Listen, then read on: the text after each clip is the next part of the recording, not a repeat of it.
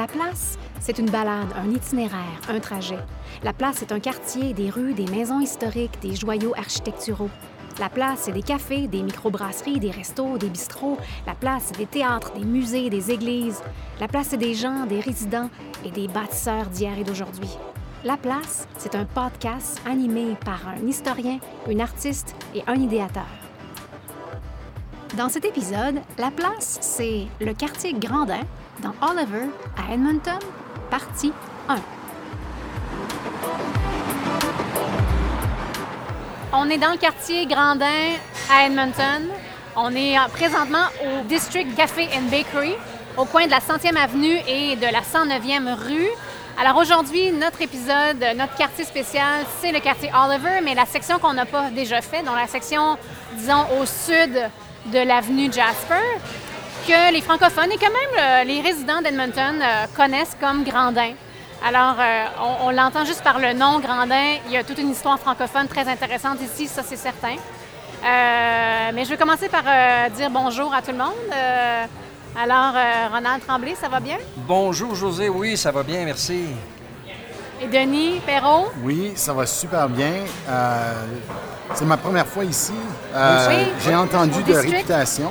Euh, je peux voir que ce serait populaire pour les fonctionnaires qui travaillent au centre-ville. Oui. Parce que derrière nous, je dis derrière parce que je fais face à la 109. Là. Ouais. Euh, mais au centre-ville, je peux voir que pour ce bout ici, qui est beaucoup, beaucoup de tours, de bureaux et tout ça, que ça se remplit. Mais euh, sinon, c'est intéressant. Il y, a, il y a beaucoup, beaucoup de monde. On Et disait, on plein, se disait hein. qu'on allait être un temps peut-être euh, entre deux euh, pauses travail, mais non. Il y a beaucoup, beaucoup de monde et euh, ça marche énormément. Il y a une file à la caisse aussi. Donc, le District Café, juste euh, pour ceux qui ne connaissent peut-être pas, euh, c'est euh, dans la même famille que le Elm Café, le Little Brick Café dans, dans Riverdale aussi. On est au rez-de-chaussée d'une tour à bureau plutôt plutôt insignifiante. là. Euh, donc, il faut le chercher, il faut le voir, il faut savoir. Non, mais c'est vrai. euh, euh, mais le café est très beau, vraiment un espace super fenestré, très lumineux, une, euh, une décoration assez à la, à la Brooklyn euh, 2010, là, euh, briques blanches, euh, beaucoup de bois, euh, des, des luminaires assez euh, modernes et euh, Les hauts toits, je ne sais Oui. pas si tu l'as déjà mentionné Ouais. parce qu'il y a beaucoup de bruit ici, très mais haut oui, plafond. ouais. Le plafond, oui, très haut. je, je qualifierais aussi de minimaliste.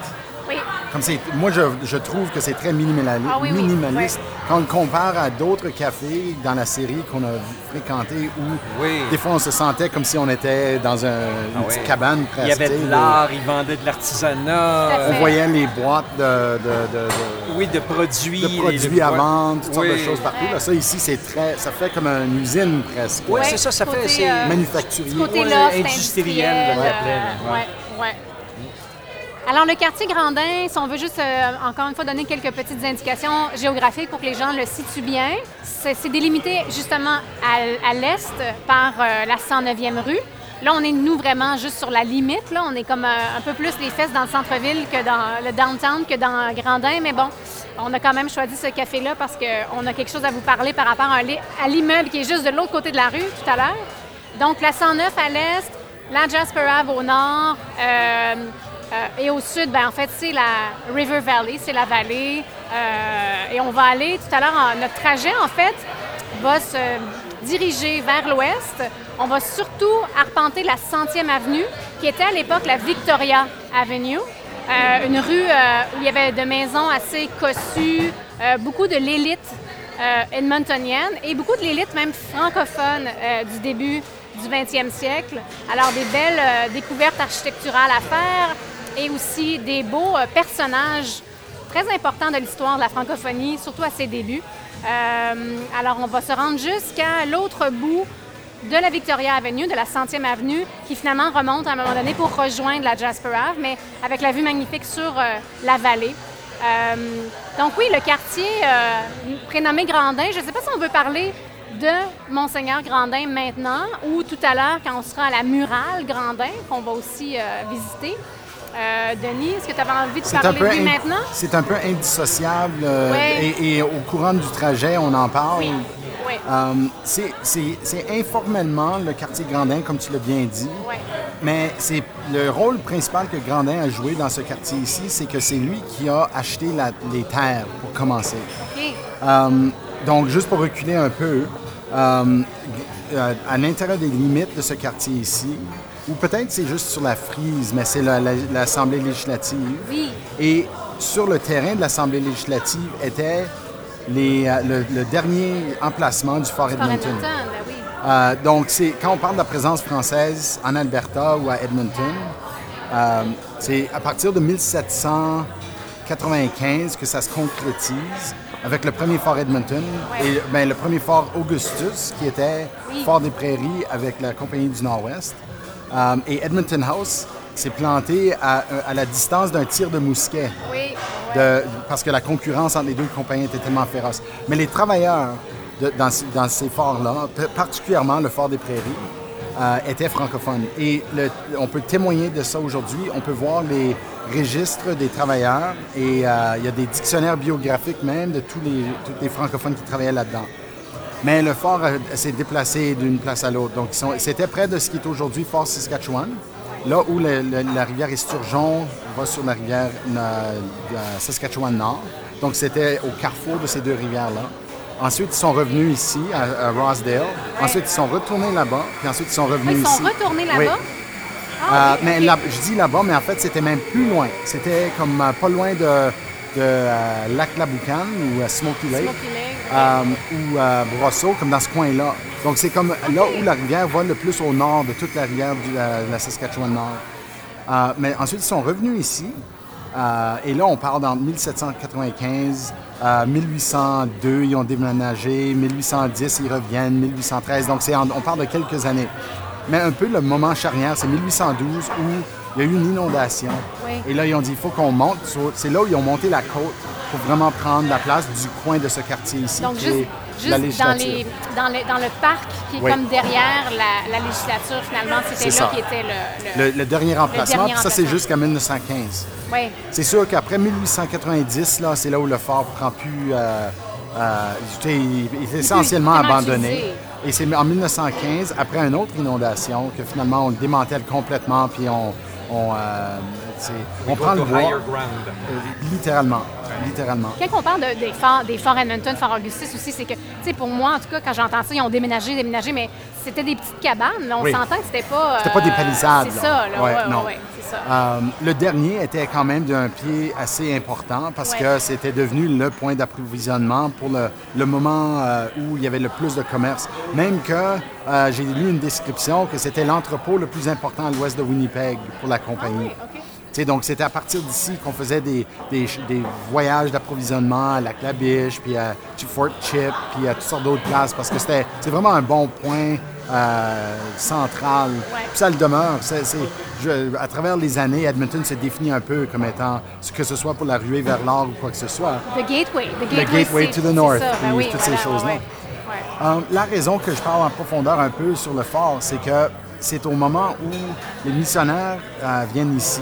Donc en 1838, euh, Blanchette et Demers passent ici et en 1838 se rendent compte, comme ils font 36 baptêmes, ils font trois mariages, puis ils disent, garde, c'est- c'est- ils, ils se rendent compte que réellement il y a une présence.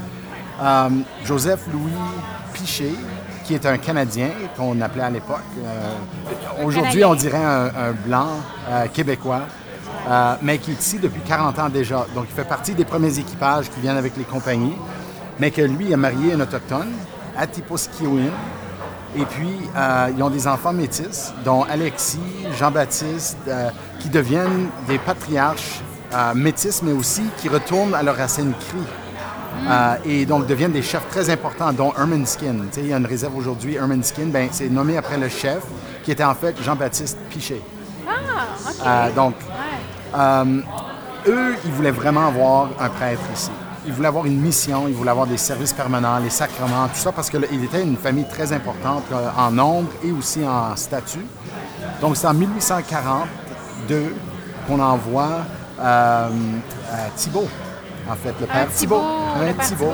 J'ai même checké voir s'il venait de, de la région de Trois-Rivières, mais c'était vraiment de Lévis. Oui, Mais puis je- je- c'était un Thibault AULT. Moi, je suis une Thibault E EAULT. Ça se peut, Ah, il me c'est semble que c'est Thibault AULT. Oui, c'est vrai, c'est AULT. ouais.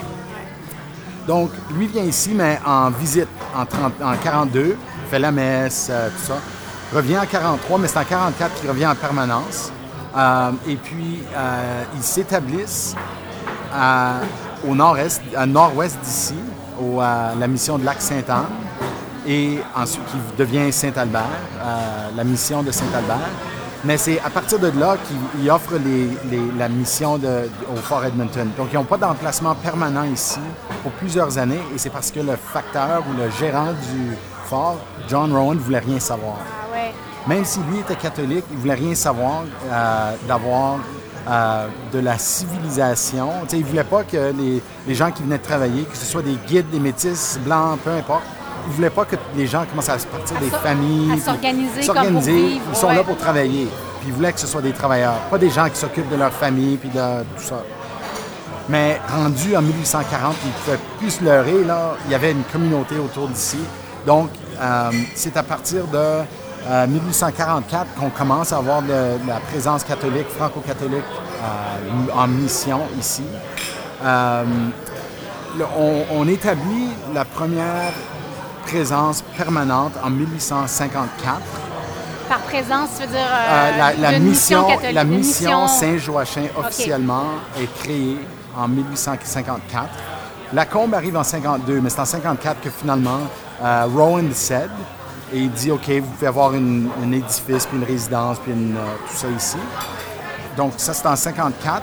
C'est en 59 qu'il y a la première église comme telle qui est construite. À l'intérieur, Ouais. dans le fort. Et c'est le 24 décembre 1859 qui est comme la date officiellement de la première messe dans une église permanente au Fort Edmonton. Donc la, la messe de minuit en 59, c'est la date d'inauguration, si on veut, de la paroisse euh, Saint-Joachim.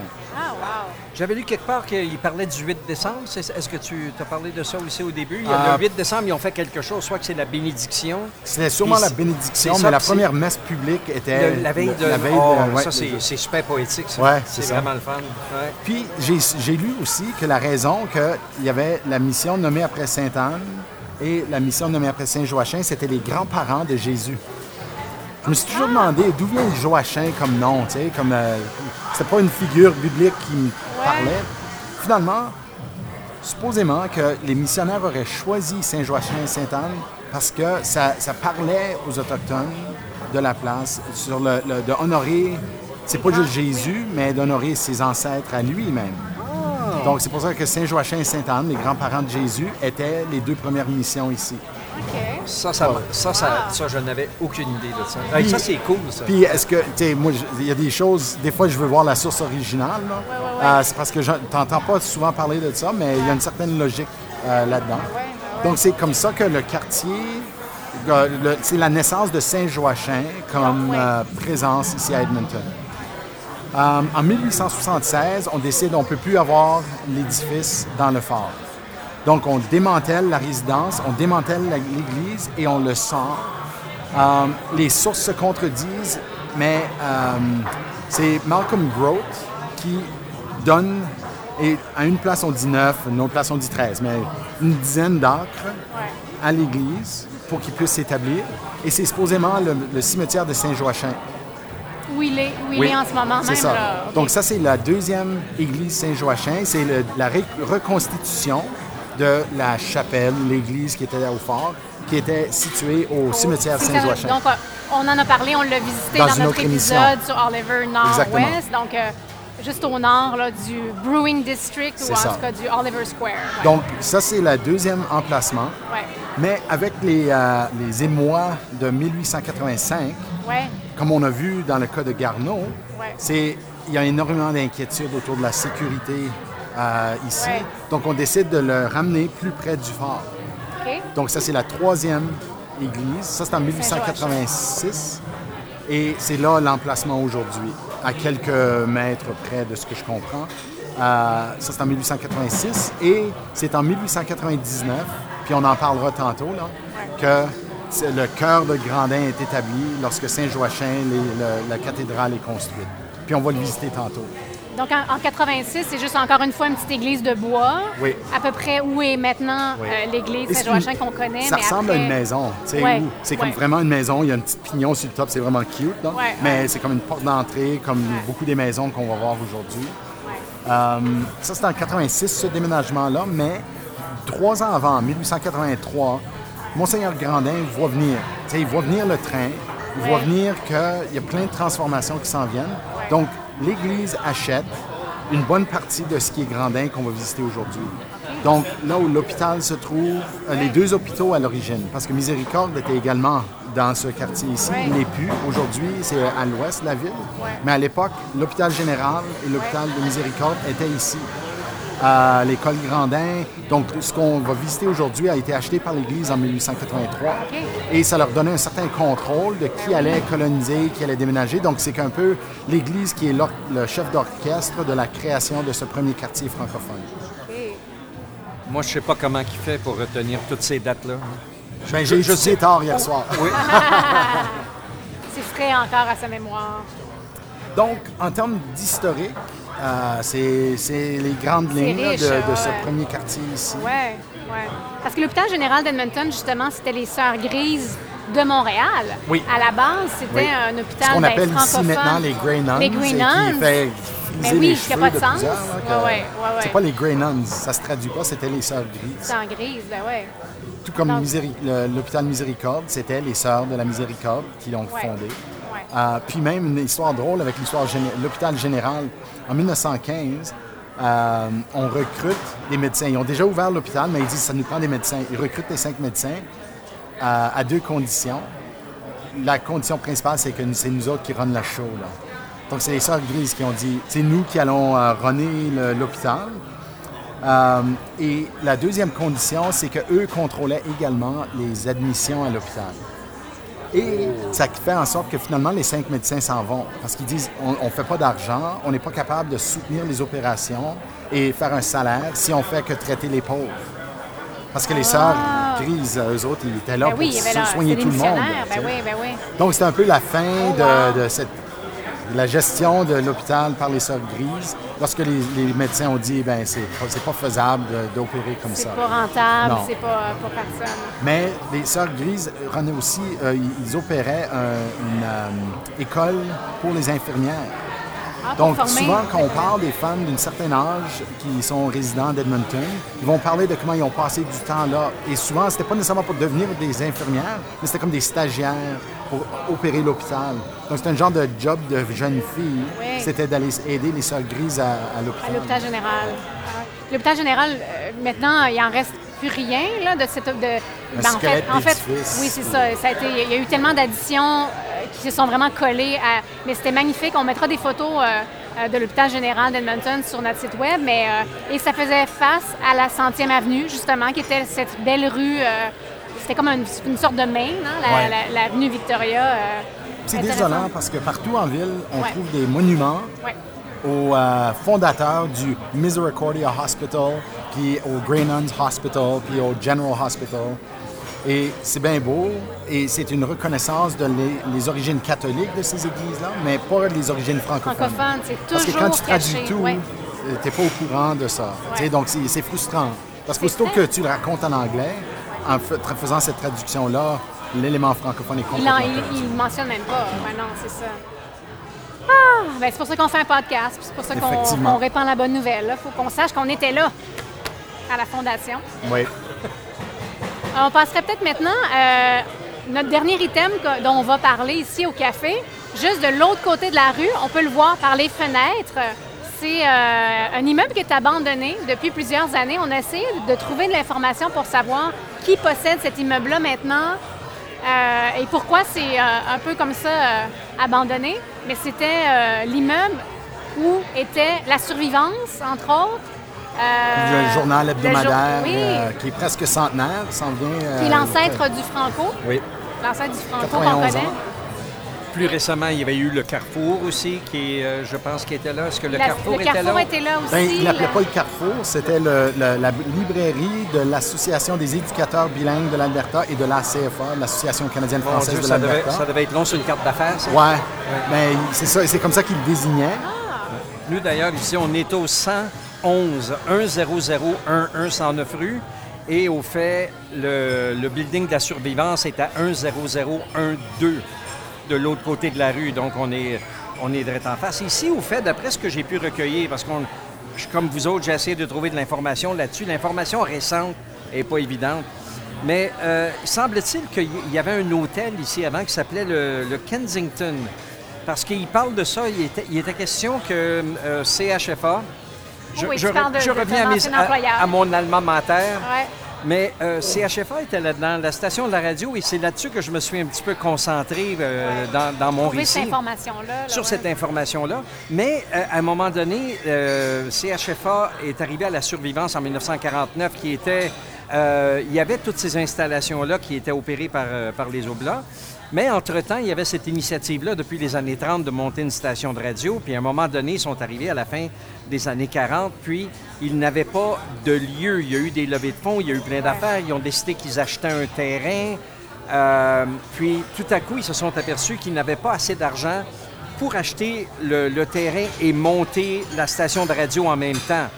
Donc, euh, qu'est-ce qu'ils ont fait? Ils ont commencé à chercher à gauche et à droite euh, pour trouver un endroit. Puis, les, les, les pères Oblats avaient justement ce building-là de l'autre côté de la rue. Là, j'apprends par Denis qu'ils avaient non seulement le building, mais probablement une grosse partie Grosse du quartier. partie, ouais. Donc, euh, ils ont accordé un, un bail à CHFA, mais ça s'est fait, ça, ça a été une décision très difficile pour eux parce qu'ils devenaient, CHFA devenait locataire.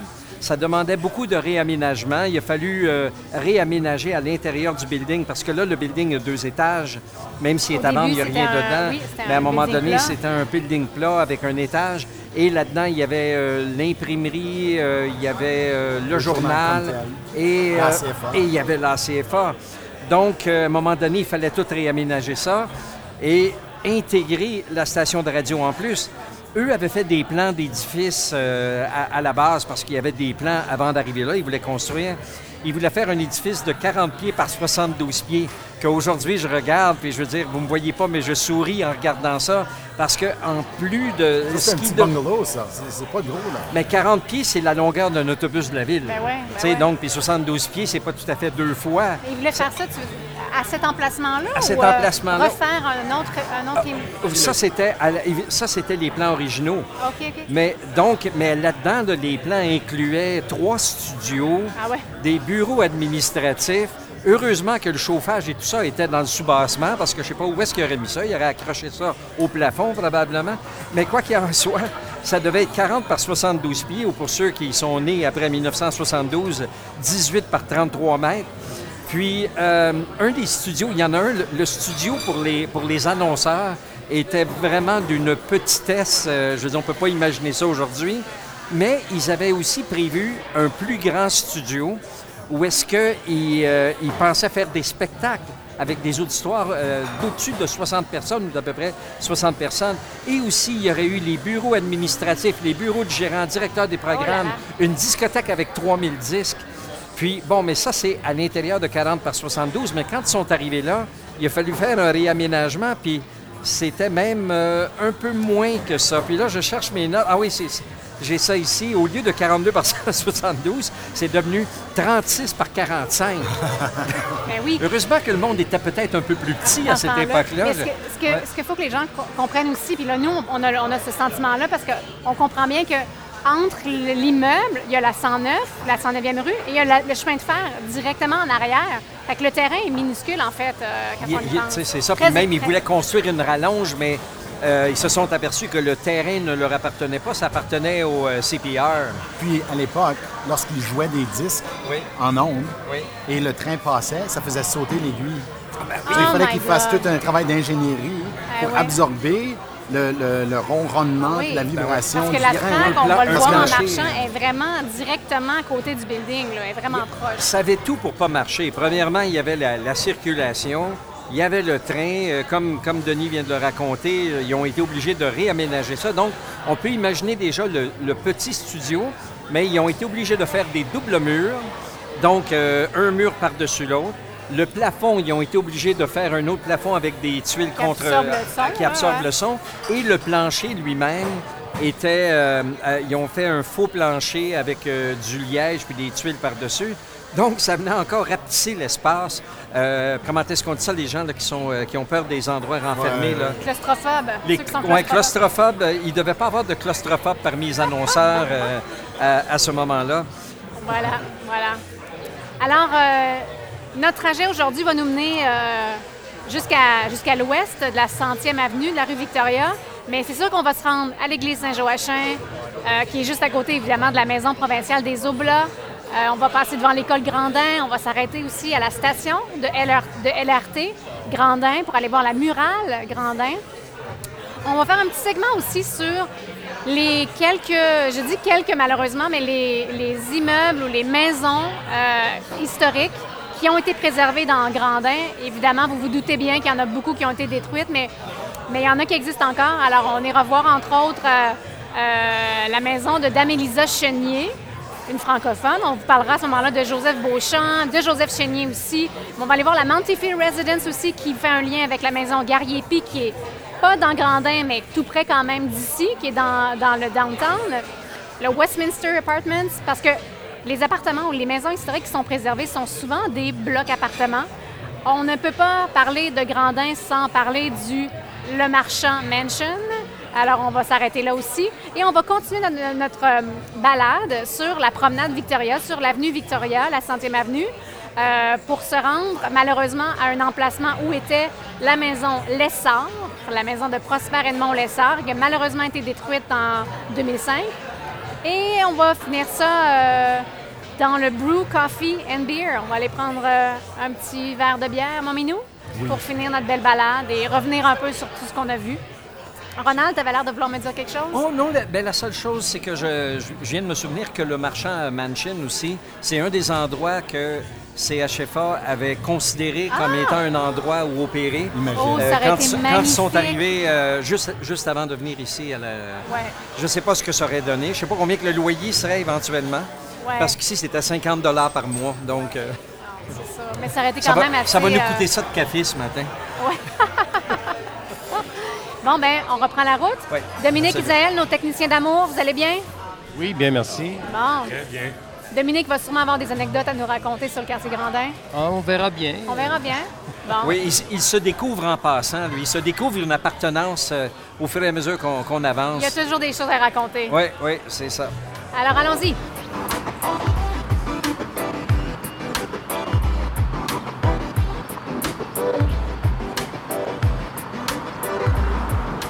Vous savez, ce coin-là, je m'en souviens très bien dans ma jeunesse, Ouais. quand on passait par ici là, pour aller au sud.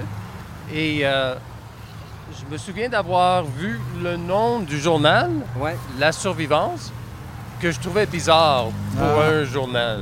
Ouais. Mais c'était pas juste le journal, Pour hein, le nom c'était le. Puis, dans le journal, quand ils parlent de l'édifice de la survivance, ils mettent toujours des guillemets autour de la survivance. Qui est drôle, comme juste sur le plan linguistique. là. pourquoi est-ce que tu l'écris comme ça? Mais c'était toujours l'édifice de la survivance, puis pas à cause seulement du journal. Les- pour moi, les guillemets veulent dire qu'ils voulaient vraiment Oui, préserver dit, la, le- la mission la de la. C'était le, fort, le fort gaulois. Ça allait au-delà du journal. Ouais. Euh, Regardez comment les, les rails du Ouais. chemin de fer sont vraiment proches. ça n'avait aucun C'est une bon sens, dans le ruelle, fond. mais tu peux vraiment pas construire large, hein, tu sais, Ouais. fait que Mais quand même. c'est pour ça. Bonjour. Vous allez bien? Ah! Est-ce que c'est Monsieur Gingras? Ah. Michel! Ah! ok. salut, salut Michel. C'est moi qui ai fait les arrangements, mais ça, c'est le directeur. Moi, c'est Ronald Tremblay. Salut, fait plaisir.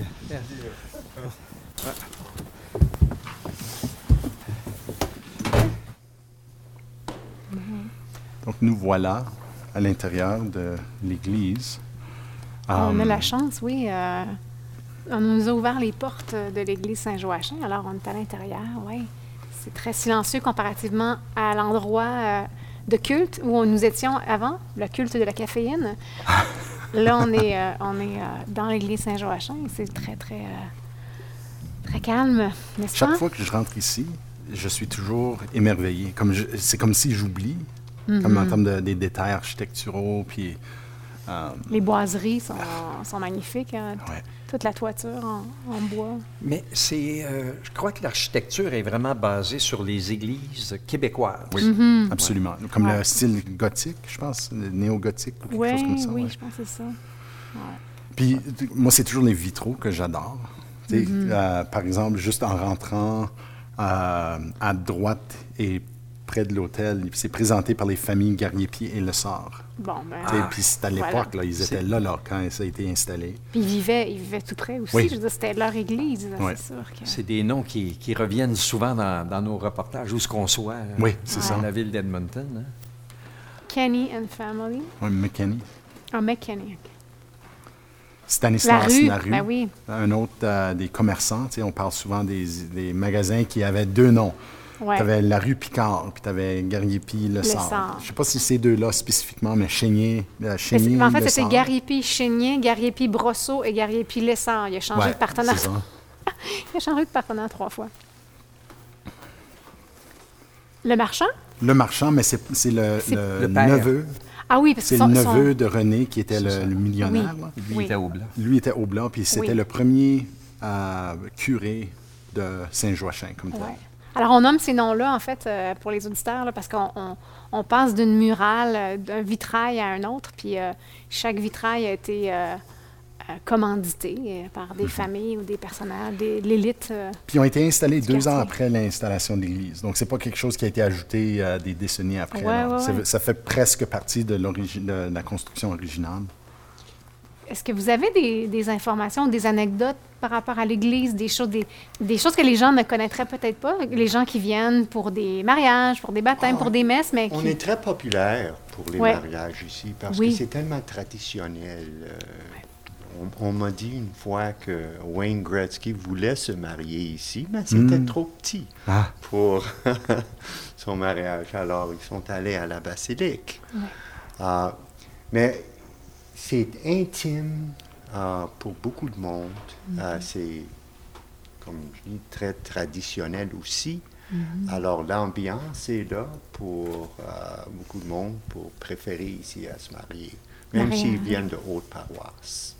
Mariage et baptême aussi. Baptême, ouais, nous ouais. avons en plusieurs beaucoup? de baptêmes. Euh, nous avons une grande communauté franco-africaine maintenant, Mm-hmm. du monde de Burundi, Congo, Côte d'Ivoire, d'autres pays.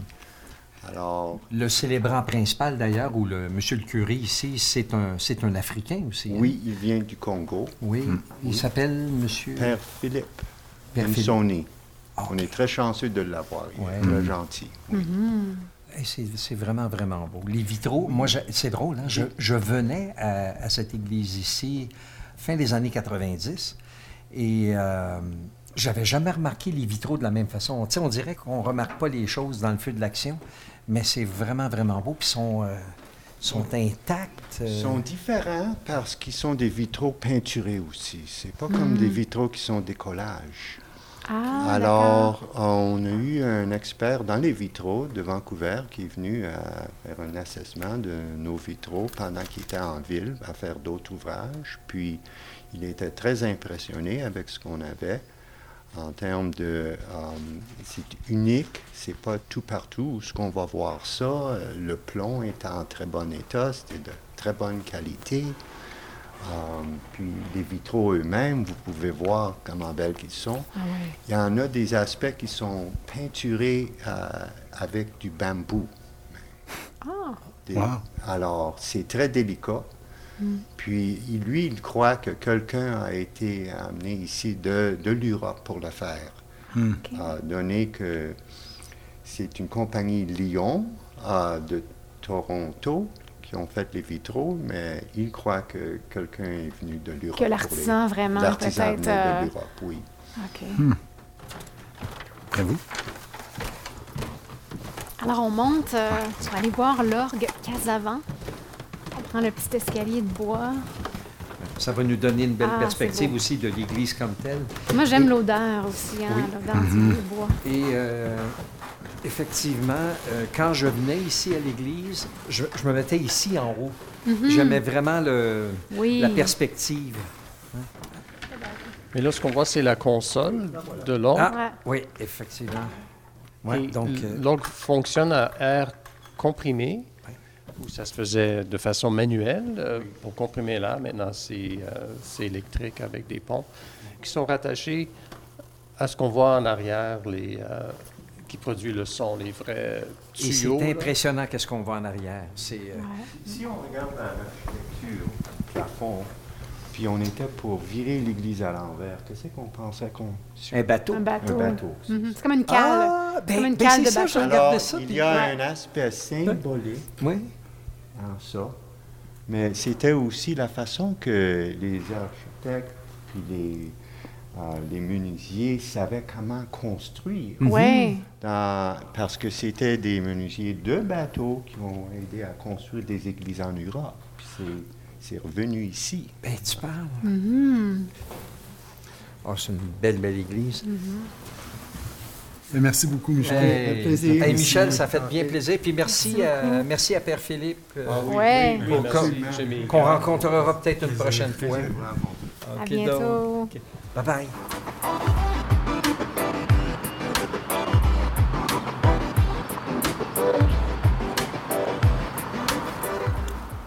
Alors, on vient de sortir de l'église Saint-Joachim, la belle église.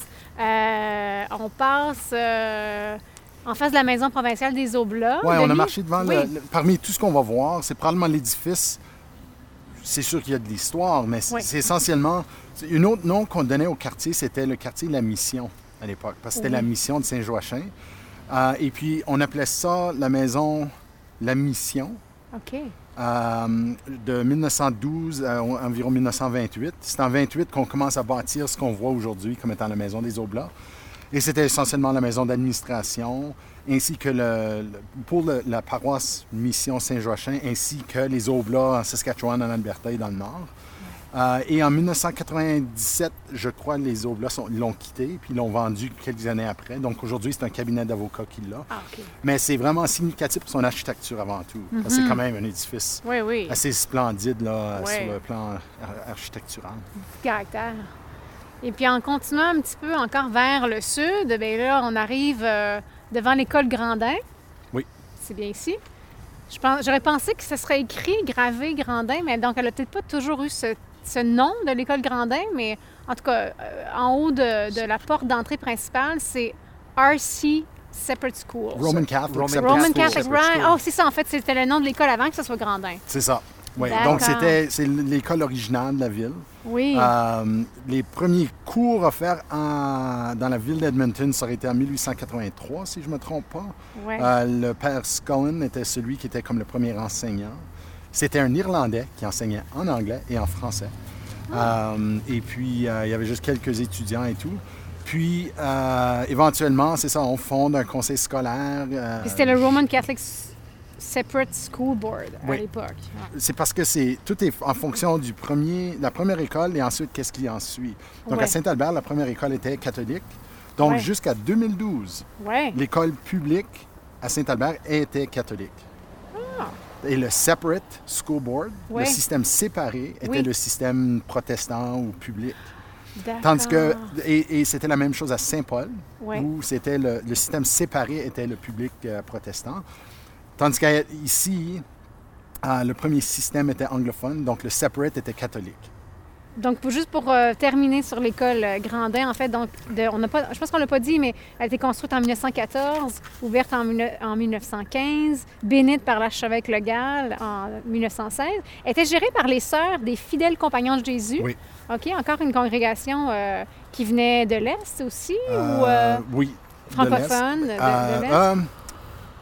C'est une bonne question parce que, particulièrement après 1905, lorsqu'il y a eu la laïcisation des écoles en France, après ça, il y a eu plusieurs congrégations religieuses d'enseignement qui sont venues ici. Ah oui, ben oui, Euh, mais les fidèles compagnes de Jésus, il me semble, c'est de l'Est. de l'Est. Ouais. OK. Donc, une très belle école en briques rouges aussi, euh, une architecture très symétrique, des grandes fenêtres, une un beau hall d'entrée, une entrée impressionnante. Puis maintenant, ben, en fait, euh, c'est une école à vocation, ben, on enseigne l'anglais, le français et l'espagnol. Oui, c'est Ouais. l'immersion espagnole. Immersion espagnole. Escuela catholique. Escuela, ouais. Escuela catholique. Bon, ben, euh, Vamos, euh, on va maintenant euh, descendre euh, sous la terre. Ah. On va Oh. descendre à la station Grandin, qui est juste en face de l'école Grandin, en face, et on va aller voir la murale Grandin. Vous venez d'entendre la première partie de l'épisode sur le quartier Grandin dans Oliver à Edmonton. Ne manquez pas les parties 2 et 3, bientôt disponibles sur laplacepodcast.ca ou sur votre appli podcast préféré. Dans la partie 2, Denis nous raconte l'histoire controversée de la murale Grandin et on découvre les immeubles historiques magnifiques, menacés ou préservés, aux alentours de la 100e avenue. À bientôt.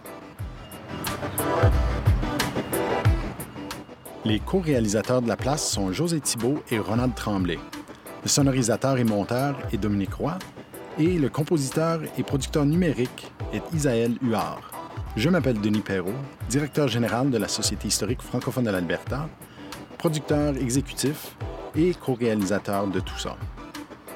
Le podcast La Place est une production de la Société historique francophone de l'Alberta, présentée par notre commanditaire principal, le Conseil de développement économique de l'Alberta et nos bailleurs de fonds, Patrimoine canadien et le Edmonton Heritage Council.